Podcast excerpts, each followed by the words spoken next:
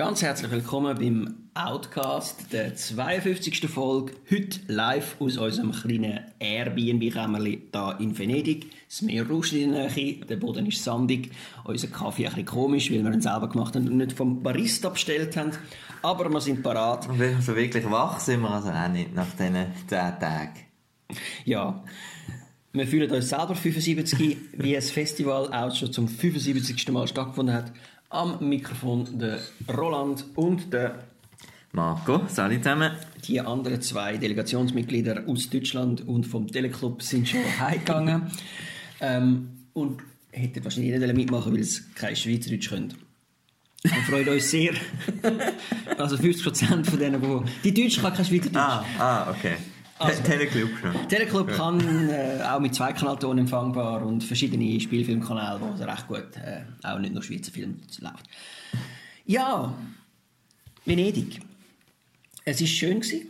Ein mhm. gutes Jahr, ähm, ein bisschen mehr Zuschauer als sonst. Äh, wir haben ich glaube, von 13 Prozent reden wir oder so etwas. Also, wie viel Prozent weiß ich nicht. Es hat einfach, es hat mehr äh, Akkreditierung an die Jungen verteilt, mhm. 17 Prozent. Und darum hat es sehr viel grüne Badges gehabt.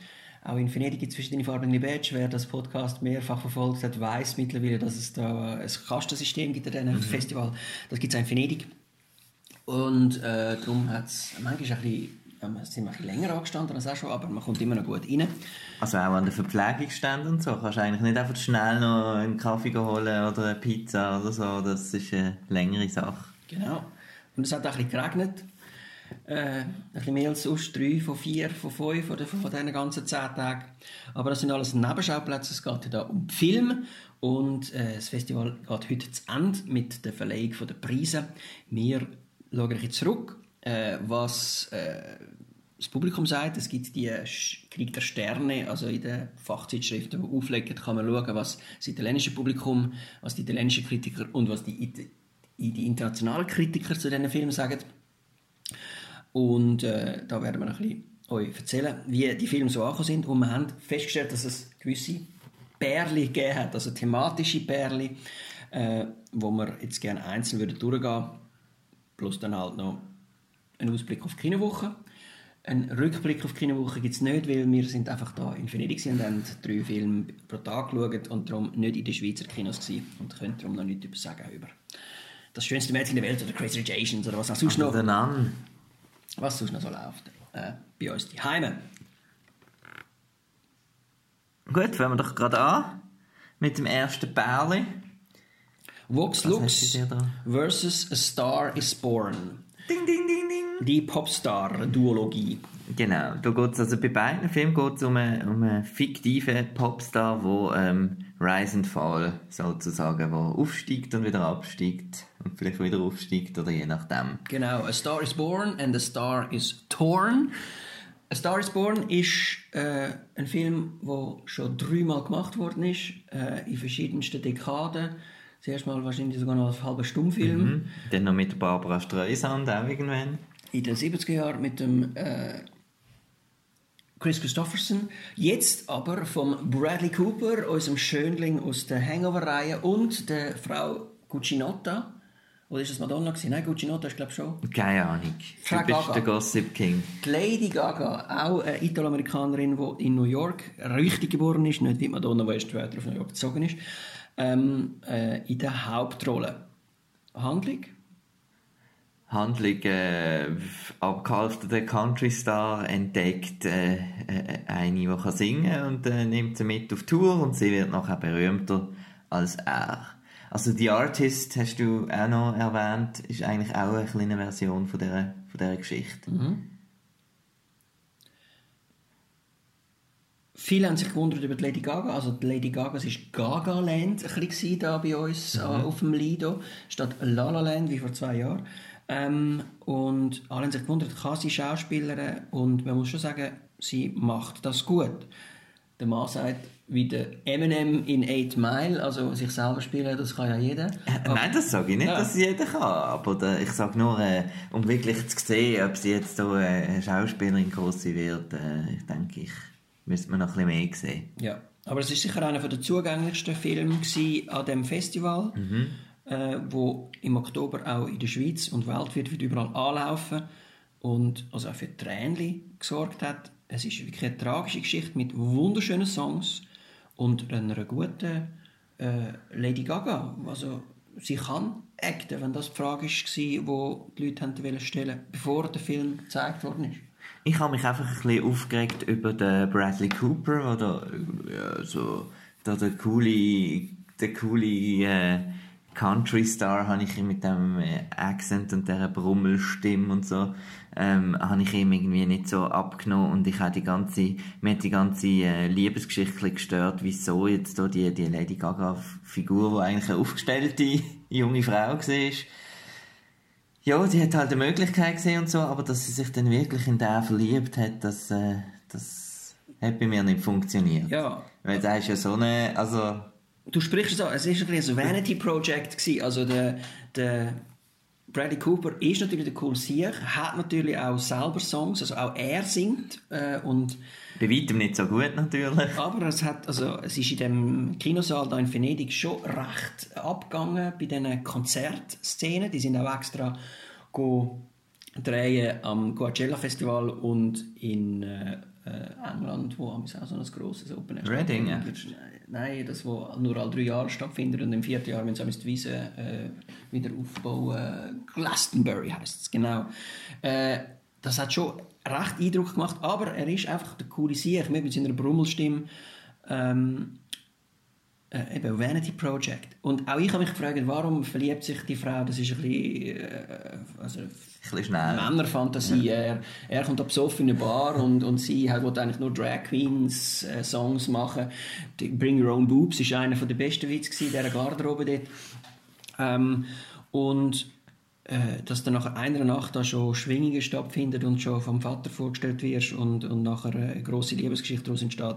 Mhm. Ist ein bisschen seltsam, aber all die Geschichten sind also im Original, also in den drei Original auch schon so gewesen. Es gibt einen grossen äh, Plot-Twist, kann man so sagen, wo dann halt wirklich auch dort ein bisschen schwer zu glauben war, dass das wirklich so stattfinden kann. Es geht um eine Awardshow, äh, ob dort die Menschheit wirklich so kann äh, agieren mit einer Security und anderen Gorillas, die an einer Bühnenrand stehen, ist auch ein bisschen fraglich gewesen.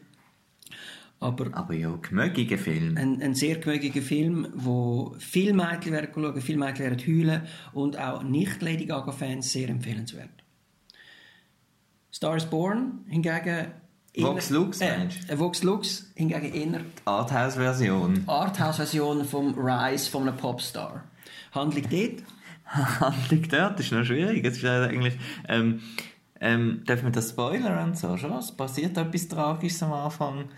Und, ähm, das sind natürlich wir äh, privilegiert, weil wir nichts gewusst haben. Yeah, nicht, es war recht schockierend genau. am Anfang. Also. Aber ich denke, dass da in der Berichterstattung schon erwähnt werden dass am Anfang ein Amoklauf an einer Schule stattfindet. An einer Schule stattfindet. Ähm, Von einem Regisseur, der auch in, in Colorado gelebt hat, während dem Columbine. Äh, ein Massaker. Und die einzige Überlebende von dem Klassenzimmer, ähm, die tut dann an der, äh, ähm, an der, ähm, Danks, äh, an der Gedenkfeier äh, tut sie ein Lied singen, was sie zusammen mit ihrer Schwester äh, geschrieben hat, weil sie nicht kann, kein anderes Wort findet für die Tat. Und aus diesem Lied wird dann ein Hit und dann kommt der Jude Law als Produzent oder Manager und sagt, komm, wir machen jetzt einen Popstar aus dir. Und das passiert dann. Und dann springt der Film, ähm, glaube etwa 18 Jahre lang, nach 2017. Und dann ist das Mädchen Natalie Portman und äh, verdrogt mit einer Tochter und ja. Und gleichzeitig aber zieht sich das Thema Terrorismus weiter. Es kommt dann 9-11, Verlust von der amerikanischen Unschuld, irgendein anderes Attentat. Da wird so ein bisschen Parallelen ziehen irgendwie von dem, von dem Rise, von dem Star mit, mit der gesellschaftlichen Entwicklung und dem Terror und so. Also es ist mhm. recht konfus. Everything is connected, wie man so schön sagt. Terroristen, Popstars, Schweden, Columbine, irgendein Paparazzi. Ja. Und auch da singt jemand, der es normalerweise nicht singt. Also das ist das Umgekehrte von A Star is Born. Da ist eine Schauspielerin, die singt, statt eine Sängerin, die Schauspielerin. Mhm. Ich muss sagen, mich hat Natalie Portman sehr beeindruckt, weil sie jetzt eben, weil sie einfach wirklich so wandelbar ist. Sie hat äh, Jackie Onassis gespielt, äh, auch vor zwei Jahren da in Venedig und kommt jetzt so als, als, als Rockgehör, so eine Art Nena gemixt mit Katy Perry, aber äh, ein bisschen absurd, mit, mit Star-Fantasie wie der John Lennon. Also der John Lennon hat ja mal famously gesagt, wir sind jetzt berühmter als der Jesus und sie vergleicht sich dann da in einer Pressekonferenz auch zum Entsetzen ihrer Publicity, äh, ihrer PR-Tante als, äh, als neuer Gott. Sie haben früher einmal an Gott geglaubt und jetzt glaubt sie nicht mehr an Gott und die, die jetzt da die terroristischen Anschläge machen, sollen einfach sie als Vorbild nehmen. Das ist dann, ja, interessant anzuschauen, aber als Ganzes also eben singen. Singen Nein, kann singen nicht. lass ich nicht. Der Film endet mit drei Songs ihrer auf der Bühne. Sie hat anscheinend wirklich äh, Tanz Choreografiestunden genommen und, und spielt so einen Taylor Swift, Katy Perry Verschnitt auf der Bühne und singt aber schrecklich, schreckliche Songs, die von der Sia sind, wo normalerweise schon ihre Hits äh, kann rausdrücken, wenn es muss sein. Aber das ist jetzt glaube ich eher so aus dem Restbestand vom Sia Repertoire und, und ist dann, ja, man sitzt im Kino und wir sind in Italien und da wird alles untertitelt, dass die Italiener sicher alle rauskommen.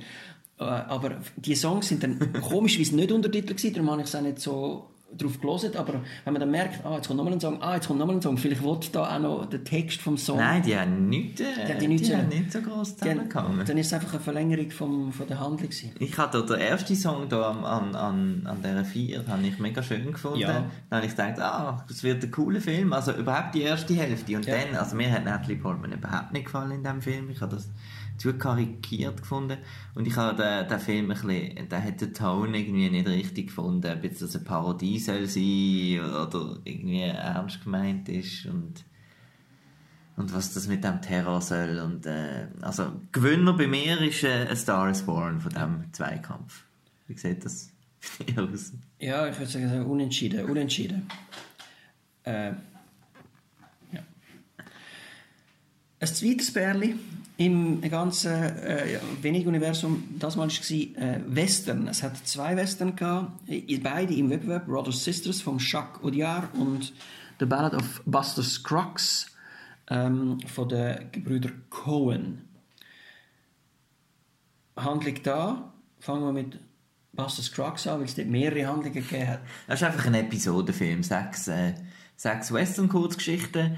Ähm, so mit dem, mit dem Aufhänger, dass das so ein altes Buch ist mit so Legenden aus dem Wilden Westen wo da immer wieder eine Seite aufgeschlagen wird und dann kommt eine neue Geschichte. Genau, und die Handlungen sind eben, es ist mal ein Goldgräber im Zentrum, einmal so eine, so eine Buchredner, nein, es war keine Buchrednergruppe, aber so... Sideshow äh, ja, Attraction. Ohne, äh, ohne Arme und ohne Bein, wo durch Amerika durchgetragen worden ist. Dann gibt es äh, Geschichten vom Oregon Trail, eine Dame mit einem nervigen Hündchen, die Richtung Oregon mit der Kutsche fährt.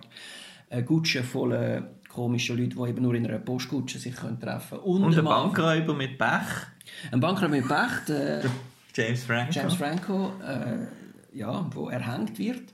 Und äh, der Anfang war eigentlich der beste. Ähm, ein ewiger Nebendarsteller mit dem Namen Tim Blake Nelson. Wo äh, singend auf seinem Rössli und seiner Gitarre. Ein singender Revolver äh, durch, ja, durch der Wilde Westen reitet und alles kann verschiessen, was man noch verschiessen kann. Er schießt schneller als im Schatten, um den Lucky Luke zu zitieren. Und äh, dort hat es dann eben lustige Einfälle, wie eine Kamera direkt im Hohlraum von der Gitarre zu filmen und durchs Löchli durch äh, an der Seite vorbei. und das Echo, das aus den Bergen mitsingt genau. und so. Das ist wirklich ja. sensationell. Und Episodenfilm unterschiedlicher Qualität und da hört man eben auch gerade raus, es ist eine Netflix-Serie geplant gewesen. Also Netflix hat da Geld in die genommen, um den Film fertig zu machen.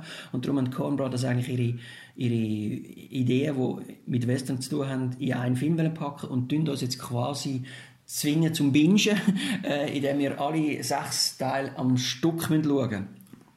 Und so ist das ein Kinofilm geworden, der auch in einem Wettbewerb in Venedig laufen kann. Leidet er jetzt darunter? Wäre das, wäre das etwas, wo man jeden Tag so ein Vögel schauen könnte vor dem Schlafen? Also ich hätte es lieber und, so äh, geschaut, dann hätte man auch die Reihenfolge ändern wie man es will und, und auch gewisse Mal überspringen, sind nämlich nicht alle gleich gut. Ähm, und ich war beim letzten dann jetzt müde gewesen, um nochmal ganz zu folgen, was da passiert ist und dann ist er plötzlich fertig und so. Es hat natürlich keinen Cliffhanger und so, aber ich würde es eher, also ich würde Netflix empfehlen, die sollen das einzeln wieder als Serie dann auf den Dienst packen und jetzt nur für die Kinoauswertung, die jetzt da in Venedig, also es gibt ja keine Kinoauswertung, nur für den Venedig-Wettbewerb am Stück zeigen Brothers Sisters hingegen vom Jacques Audiard, ich sage das glaube ich richtig, sein erster englischsprachiger Film. Das ist der Mann, der mit einem Prophet und äh, auf der Rui, Rui Do, Rui Do, äh, also. Rust and Bones mit äh, Marion Cotillard und dem Arca. Ja, und auch mit Deban, äh, mal eine goldige Palme gewonnen hat. Also der schwankt zwischen den verschiedenen Genres, ob jetzt als Gangsterfilm sagt oder äh, eben Amputationsdrama oder Flüchtlingsdrama, der kann wirklich sehr viel und hat jetzt auch bewiesen, dass er auch auf Englisch etwas machen kann. Mit Brothers ist das eigentlich ein, ein ziemlich sehr guter Western in Wettbewerb gebracht hat. Sehr zugänglicher Film. Es geht um zwei Psychopathen, sind Brüder, sie heißen Sisters Brothers. Ähm, der John C. Reilly. John C. Reilly und der Joaquin Phoenix. Wo äh, eben als Auftragskiller durch der Wilde Westen gehen. Bis auf Kalifornien kommen sie am Schluss. Irgendwann sind sie dann ans Meer und, und sind am Schluss in San Francisco. Sie müssen äh, zwei Leute verfolgen. Einen, ein Chemiker mit pazifistischen, idealistischen Ideen, der möchte gerne äh, eine Community gründen mit, mit eigener Verfassung, wo es äh, äh, der, der Stories Khan, wo ähm, ein Mittel gefunden hat zum... Ahmed. Äh, Ahmed. Riz Ahmed, okay. Riz Khan ist der zum Jurassic. Kingdom und sonstige indische Filme, ähm, wo ein Mittel erfunden hat, wie man kann Goldsuche vereinfachen kann. Haust die Chemie ins Wasser rein und alle Gold, alle Goldnuggets glitzern von unten führen. Der sollte gefangen werden und der hat sich dann aber schon mit dem Jake Gyllenhaal angefreundet, der das äh, Mittel auch recht cool findet und auch der Mann äh, äh, Mr. Worm, hast du glaube äh, recht cool finden. Man ist das gar die Frage aufgedacht, ob die beiden vielleicht sogar als Homosexuelle sind, obwohl es nie erwähnt wird, aber es hat so Anleihen an eben Zivilisation, die in Wilder Westen kommt. Ganz lustige Szene. Die ersten Zahnbürsten werden dort verkauft und äh, mhm. äh, John C. Reilly lehrt dann, wie man Zähne putzt äh, mit einer Gebrauchsanweisung und einem kleinen Pülverli als Zahnpasta und äh, seiner ersten Zahnbürste tut dann der lehren, äh, vorne hinten zusammenbeissen, oh, wie das äh, die Erstklässler auch bei uns in der Schweiz alle miteinander lernen, müssen das nicht die erwachsenen Männer äh, erst noch lernen. Es hat eine gute Zitat dazu in einer deutschen Zeitung gegeben. Sie nehmen zwar das Gesetz in die eigene Hand, können aber noch nicht mal richtig Zähne putzen. Was hast du vom Film gefunden, Mann? Äh, das ist jetzt einer, wo ich muss zugeben, dass ich müde war bin. Es gibt ja so äh, Zeiten, wenn man an so einem Festival ist, wo man so nicht die hundertprozentige Aufmerksamkeit hat. Und ähm, da man wieder das Gefühl hat, man kann dann den Film auch nicht ganz äh, fair bewerten. Ähm, aber ich habe ihn recht cool gefunden. Ich habe es auch cool gefunden, dass er witzig ist, aber nicht übertrieben blöd, mhm. sondern äh, er hat einen feinen Humor gehabt. Und ähm, und am Schluss auch noch, auch noch tragisch und ein bisschen emotional und äh, doch, mir hat er, hat er wirklich eigentlich gut gefallen. Ähm, jetzt hier im Kampf gegen, äh, gegen die Scruggs ähm, ähm, bin ich jetzt hier der einsame Krieger, der dann den Scruggs den Vorzug würde geben, wenn man die muss gegenüberstellen ähm, ich mag Episodenfilme ähm, und ähm, ich mag die Coen Brothers und ich habe ha gefunden, dort äh, ist, ist das war ein guter Coen Brothers Film. Gewesen. Und Brothers Sisters war auch ein guter Western, gewesen, aber so von der Rewatchability her bin ich da, gebe ich den Scruggs da den Sieg. Sisters Brothers, muss man natürlich sagen. Das sind natürlich auch nicht Brothers Sisters, sondern Sisters Brothers. Aber ja. Aber der, der andere ist, ist der, einer der Favoriten von der, von der Kritiker und dem Publikum, oder? Wenn du da auf die Sterne Sisters Brothers. Ja? Sisters Brothers ist wirklich einer von den wenigen Filmen, ja. wo sowohl der Kritiker als auch der äh, normalen Zuschauer gefallen hat. Also wenn sie Italienisch reden. Äh, bei den bei den, bei den internationalen Kritikern haben wir kein Publikumsvotum, das sonst noch dazugehört. Aber er ist, eben, er ist sehr zugänglich und, und er macht eigentlich nichts falsch, oder? Also er macht, er macht ähm, was er falsch macht, es, hat, es kommen keine richtigen Frauenfiguren vor. Also es sind einfach die vier Männer. Es gibt äh, ähm, am Schluss eine Frau, ich darf aber nicht verraten, wer das ist. Und, ähm, aber er, er, hat, er, hat so, er hat so gewisse Sachen, wo andere Filme ganze Szenen würden daraus machen. Also es wird einmal wird so ein, Bär getötet, wo in jedem anderen Film wahrscheinlich ein, ein Haupt-Action Setpiece wäre, wo man, man, man müsste zeigen. Der wird aber dann einfach so, der Bär ist einfach in der Nacht umgebracht worden vom einen Brüder und, und am, Schluss, am Morgen wird ja, da ist der Bär gekommen. also im Vorbeigehen wäre der ganze Handlungsstrang äh, äh, ja, eigentlich omitted und das Zusammenspiel zwischen den beiden Brüdern ist sehr cool.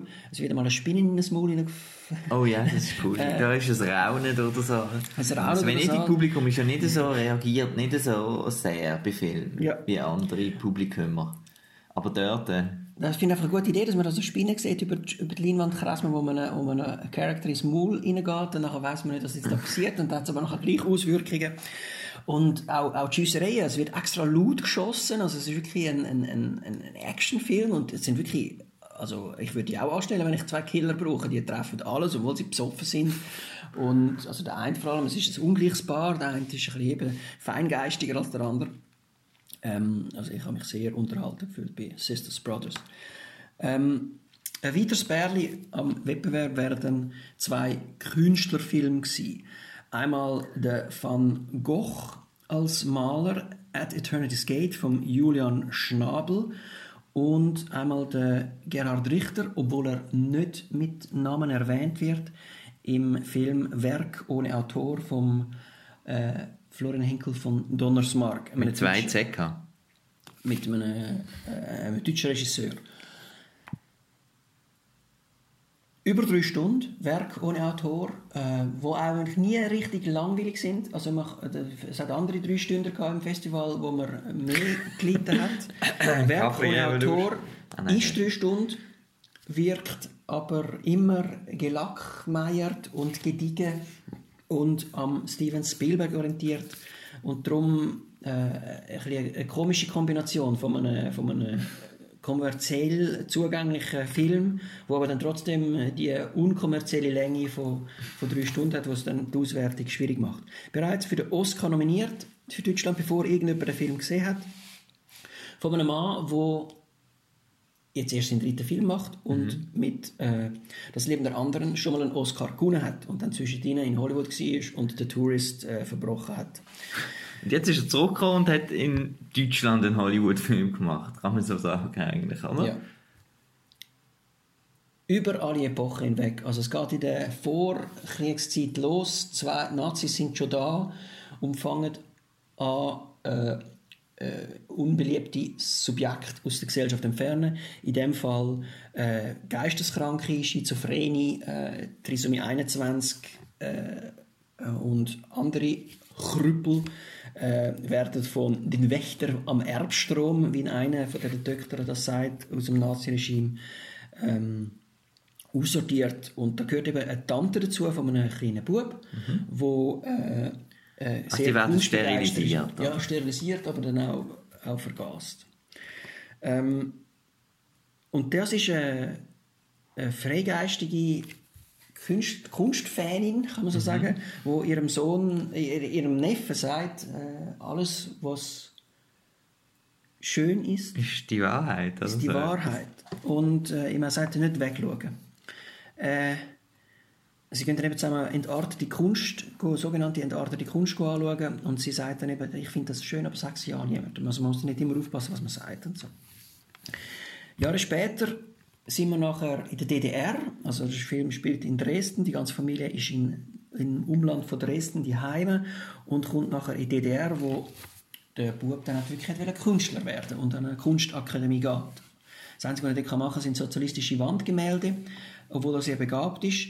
Und auch dort gibt es nachher wieder autoritäre Regime, wo den Kunstbegriff für sich beanspruchen und eben sagen, was ist gute Kunst und was ist schlechte Kunst und eigentlich egal, welche Ideologie dahinter steht, äh, Kunst kann sich nicht richtig entfalten. In totalitären Regimen ist das, was der, der Florian Henkels von Donnersmarck da ziemlich plakativ Aber dann im Westen, im dritten Akt, und natürlich, äh, dort, äh, ist, alles natürlich möglich. alles möglich, genau. Man kann einfach äh, mit Farbe auf eine Leinwand spritzen, man kann Nägel in den Tisch hauen, man kann äh, also Fett und Filz... Also die Schule ist also ein bisschen übertrieben. Ja, sehr übertrieben. äh, oder nochmal sehr didaktisch zum dritten Mal über Kunst signiert wird, darum geht der Film dann auch drei Stunden. Äh, das ist jetzt etwas, wo eigentlich auch fast das Miniseries äh, funktioniert hat in, in, in, zwei Folgen oder so. Ja. Der große TV-Zweiteiler. Der große TV-Zweiteiler über den, das Werk ohne Autor. Jetzt wollen wir aber noch ganz fertig erzählen, warum Gerhard Richter. Also, ähm, es gibt dann da ganze Verbindungen in die Vergangenheit. Der junge Maler verliebt sich dann in eine äh, äh, Modedesignerin, die auch an dieser Schule ist, und äh, versucht dann äh, bei der Familie dort unterzukommen. Der Vater, der Schwiegervater, Spoiler! Spoiler Alert, ist aber einmal ein Nazi gewesen und hat etwas mit der Schwester zu tun. Und das gehört Tante. Dann, äh, Tante. Ja, und so. äh, das Erbgut muss dann immer noch weiter geschützt werden und das hat dann ganz komische Auswirkungen. Dann wird es fast zu einem Thriller. Ja. Wenn, wenn der, der Bösewicht kommt, dann kommt gerade die unheimliche Musik und es ist sehr ein plakatives Weg, habe ich gefunden. Ja. Und melodramatisch und schnulzig, kitschig und dann wieder eben übertrieben mit der Kunstschule und dem ähm, ähm, am gescheiten Professor, wo, am Weisen, der ihm dann die Weisheit noch mitgibt und und wenn er dann zu seinem, seinem Werk kommt und ja. so, das ist alles ganz mit grosser Kelle angerührt. Aber es ist schon ein interessanter Aspekt, eben, was, was kann Kunst bewirken, wie entsteht Kunst, wann hat man eine Idee, was, wie findet man zu sich mhm. und kann sein eigenes Ich quasi in die Kunst reinbringen. Äh, aber halt mit komischer Musik unterlegt, alles schön, so schön wie möglich, ein sehr teurer Film anscheinend gewesen. Äh, und komisches Frauenbild auch, also Frauen sind ständig Blut. Ähm, sind, also, ist kritisiert worden, dass die Bär, Vorname? Paula. Paula Bär, ähm, am Schluss eigentlich nur noch für den Künstler lebt, äh, ständig eben äh, für ihn einen Sohn soll gebären und nur noch in dem aufgeht, ihren Job völlig aufgibt. Das hat damit zu tun, dass wir in den 60er Jahren sind, wo, wo die Frauen noch müssen fragen, ob sie arbeiten dürfen. Äh, aber äh, es ist schon ein bisschen komisch, dass ständig Frauen nachgesagt werden. Also ein Brustfetisch ist, ich glaube, der Florian von Henkel Donners mag schon. Ja, und Darum ist er auch angefindet worden von der deutschen Presse vor allem. Also es gibt Sätze, die sagen, man darf den Holocaust, also es ist eben nicht der Holocaust, sondern Euthanasie äh, äh, Gebärden, die Nazis da gemacht haben, nicht Nazi. Ähm, im Zusammenschnitt machen mit deutschen Soldaten, die sterben, mit religiöser Musik überlegen. Anscheinend gibt es da eine Regel in mhm. Deutschland, dass das unmoralisch und nicht äh, darf gemacht werden. Uns ist das weniger aufgefallen und auch der italienische Zuschauer hat der Film eigentlich am besten gefallen von allen. Aber in großer Diskrepanz zu, was die italienischen Kritiker gesagt haben. Also wenn man die Sterne zusammenzählt, haben die Italiener Publikum 4,7 gegeben und die italienischen Kritiker nur 2,7 von 5. Und da ist eigentlich der Film, der am meisten äh, für Diskrepanz und für äh, Kontroversen gesorgt hat. Also mir hat er noch gefallen. Also eben so als so, eben so, oh nein, drei Stunden und dann ist es eigentlich, eben ist immer etwas gelaufen, es ist schön gewesen zum Gefällig. Anschauen. Und Gefällig ist eigentlich das ja. richtige Wort. Es gefällt, es, es, nervt nie, aber es ist, also nervt nie, es, äh, von, von der Machart her, es ist nicht einfach irgendwelche Metzchen, aber die ganze, die Ideologie dahinter ist, ist manchmal nicht so das Wahre. Aber der Ansatz von herauszufinden, wie funktioniert ein Künstler, wie was geht in einem Kopf von einem Künstler vor, ist eben ein zweiter Film über einen Künstler, eben der Eternity's Gate von Julian Schnabel, angewendet worden. Dort sieht man den Van Gogh in seinen letzten äh, Tagen, also Tage, äh, Jahre, bevor er äh, dann eben entweder gestorben, also gestorben ist ihm durch einen Schuss von jemand anderem oder äh, selber sich verschossen hat. Mhm. Da gibt es wissenschaftlich verschiedene Sachen, äh, Theorien. Der Film geht jetzt aber darauf ein, dass er verschossen worden ist und sich nicht selber umgebracht hat. Der geht eine Stunde kürzer auch als der, ja. der Werk ohne Autor. Und Willem Dafoe ist dort der Van Gogh und er ist wirklich Van Gogh, wie wir ihn kennen aus seinen vielen Selbstporträts mit dem abgeschnittenen Ohr. Der Van Gogh, äh, der Van Gogh, der Willem Dafoe kann wirklich alles spielen. ja, vom Hausmeister bis zum äh, äh, Comic-Bösewicht. Zum Sehr eindrücklich. Ähm, und auch dort geht es darum, wie macht ein Künstler ein Bild und äh, man hat dort wirklich, es ist manchmal wie so ein How-to, How-to be Van Gogh, ähm, weil er, er nimmt einfach das Bärli Schuhe und macht ein Stillleben mit seinen Schuhen und, und man sieht dann immer wieder Pinsel über die Linie geht, wie man so malt. Er braucht ja anscheinend sehr viel Farbe, es ist fast wie viel Lehm statt Farbe. Also, und wie er mit der Farbe spielt, er geht auf Arl in seinem mhm. letzten Lebensjahr, muss man vielleicht noch erwähnen, äh, nachdem er ja nie richtig erfolgreich war, äh, zu Lebzeiten mit Verkaufen seine Bilder, äh, verlässt er das graue Paris und, und sucht eben das Licht. Das Gel, das in seinen Bildern immer vorkommt, ist anscheinend in der Provence, in Arles am schönsten. Und ein Großteil vom Film ist der Willem Dafoe, wie er durch Felder läuft. Mit, mit der Staffelei. Mit der Staffelei und in die Sonne blinzelt und, und malt. Wenn gerade irgendwelche Schulkinder kommen und sagen, sie pfeifen und können doch nicht, ist das eigentlich immer, immer äh, ein bisschen das. Sehr eindrücklich. Mega schön. Oscar-Bait vielleicht auch für den Willem Dafoe. Also Oscar-Bait ist falsch. Also man könnte sich vorstellen, dass der Willem Dafoe dann noch einen Oscar bekommt. Ja, soll er auch. Oscar ist auch ein Stichwort für jemand anderen, der endlich einen will haben. Netflix. Oh. Netflix. Jetzt, jetzt, äh, jetzt, zeigen sie, was sie wollen. Genau. Netflix ist die, die grosse, das grosse N ist eigentlich über allem geschwebt während den 10 Tagen Venedig. Ähm, äh, Netflix hat ein neues äh, Signet am Anfang. Ich weiß nicht, ob das nachher auch im Fernsehen auf dem, auf dem, äh, auf der, auf dem Dienst wird angezeigt werden. Da ist aber sehr eine große Dominanz von Netflix gewesen. Wenn wir sie wollen erwähnen, es ist Roma gewesen, vom Alfonso Cuarón. Buster Scruggs haben wir schon erwähnt, kommt auf Netflix. Es hat einen Utoya-Film gegeben vom äh, Peter Green Paul. Paul Greengrass, 22 äh, July und am Orson Welles letzten Film plus eine dazugehörige Doku auch äh, gezeigt worden. Netflix. Sie, ihre Filme, die wir schon gesehen haben bis jetzt, gehen halt in der Flut von der Serie ein bisschen unter, oft zu Recht. Das ist mhm. Direct-to-Video war zwar werden frische Gesichter immer wieder zeigen, lustige Themen aufgegriffen, die man sonst nicht so sieht, aber es sind keine überragende Meisterwerke, wo man nicht so traurig ist, dass sie nie im Kino gezeigt werden. Außer vielleicht eben der erste, den sie gerade gemacht haben, Beasts of No Nation, den habe ich noch nicht gesehen. Ich auch nicht. Aber anscheinend ist das der Netflix-Film gesehen und nachher... Am ganz anderen Spektrum steht von zum Beispiel von der Adam Sandler-Film oder von The Package oder äh, was da sonst alles so läuft.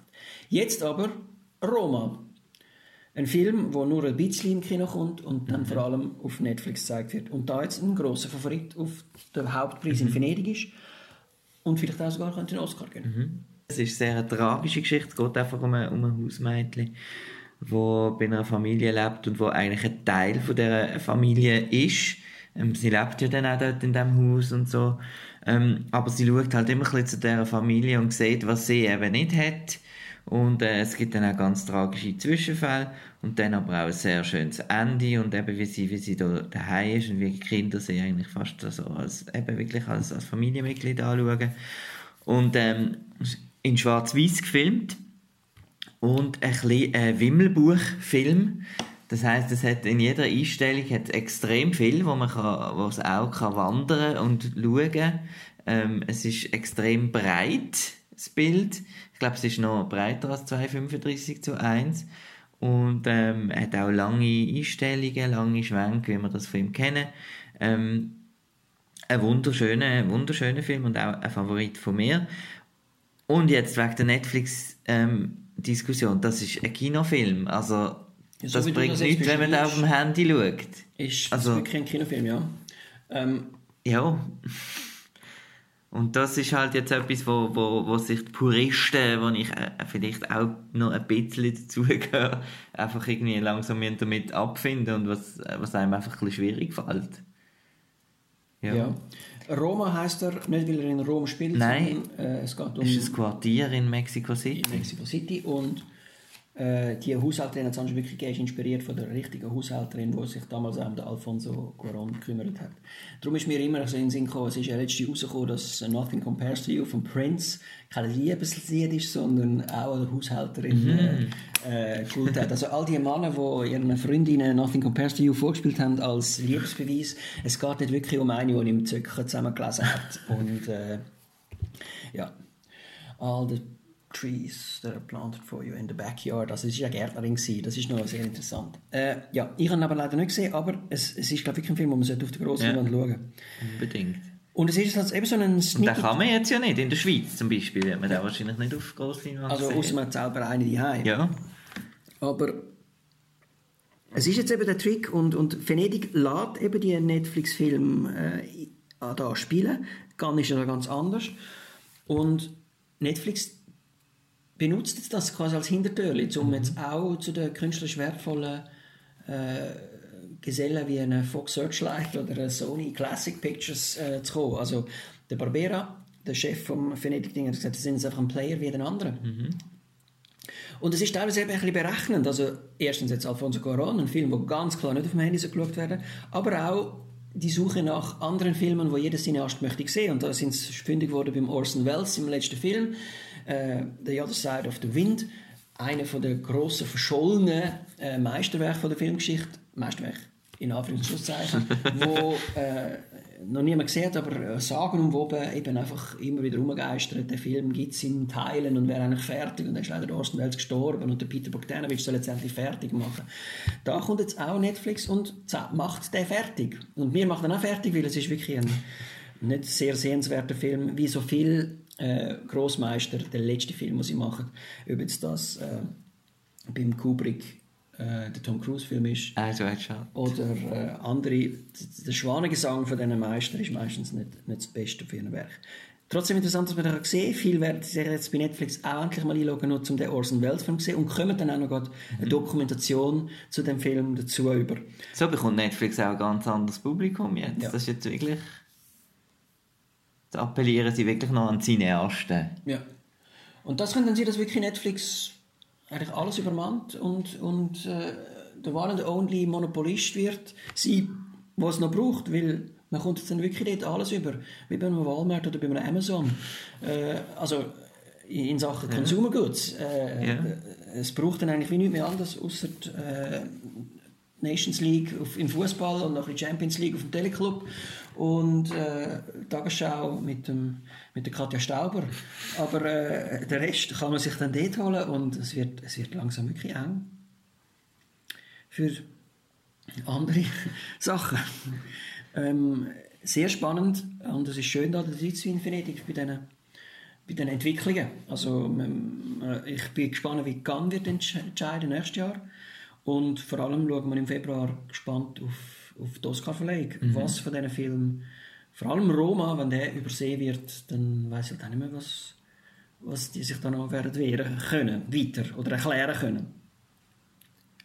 Den letzten Netflix-Film haben wir, glaube ich, noch nie Ja, wir erwähnt. haben, also, hä? eben, Twenty Two July haben wir noch Ja. erwähnt, aber, aber äh, aus Zeitgründen lassen wir den jetzt weg und gehen in den Ausblick von der nächsten äh, Kinowoche. In der Schweiz. Utoya ist auch dort das Thema. Es äh, gibt einen weiteren Utoya-Film neben dem vom Greengrass, wo wird ins Kino kommen. Für mich ist der Ausblick äh, Crazy Rich Asians, äh, endlich in der Originalversion. Äh, ho- vielleicht nur eine Woche, aber Warner Brothers hat sich er, erweichen lassen. Und Einfach ohne Untertitel. Einfach ohne Untertitel schaffen sie jetzt. In Zürich kann man in drei Sälen Crazy Rich Asians schauen. Geht das schauen, dass die Leute merken, das Wir ist das. etwas. Dann «Das schönste Mädchen der Welt», äh, ein Film für die ganze Familie. Ich gehe mit dem Gotti-Mädchen schauen. Äh, sie kennt ihre YouTuber. Ich freue mich an den Heike Makatsch. Äh, das wird super. Und wenn wir es gar noch von der Originalversion haben, es gibt, das ist uns jetzt zugespielt worden da in Venedig, Kitag tut Ja. mit, äh, mit äh, also experimentieren mit, mit dass man den eigenen Kopfhörer kann ins Kino bringen und dann kann man äh, Spruchfassung. Sprachfassung Deutsch, Französisch, Italienisch, Englisch sich selber entscheiden, was man will schauen, stört aber die anderen nicht. Wo im Kino den Film einfach schauen, EDF oder, oder Originalversion. Nein, wahrscheinlich die EDF.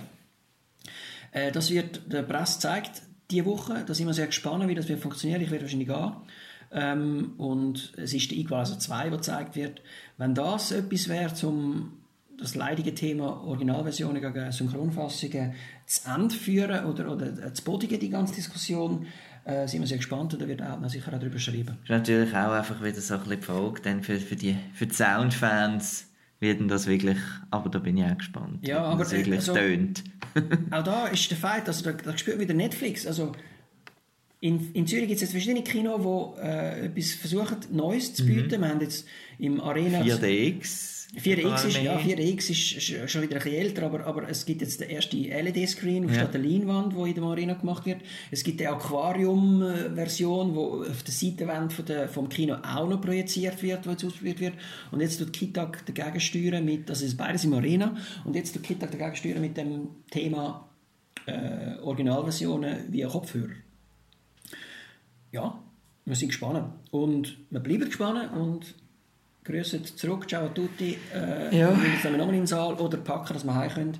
Es war ein bisschen wirr, es tut das leid. Und dafür haben wir keine Unterbrustschweiz gehabt. Das mal, weil es schön kühl war. Aber es gibt ganz, ganz viel zu lesen auf outnow.ch. Es hat so ein Venedig-Special kann man anklicken. Da sieht man alle Filme, alle Tagebucheinträge und alle, alle Reviews und kann sich da noch ein bisschen vertiefen. Auch mit den Toronto-Reviews, wo jetzt ja Genau, das geht jetzt los. ist vor Toronto. Und da kommen dann alle Filme nochmal für die Amerikaner, Nordamerikaner. Und, Aber noch ganz viele andere. und auch dort ist auch noch vor Ort. Tschüss miteinander. Tschüss!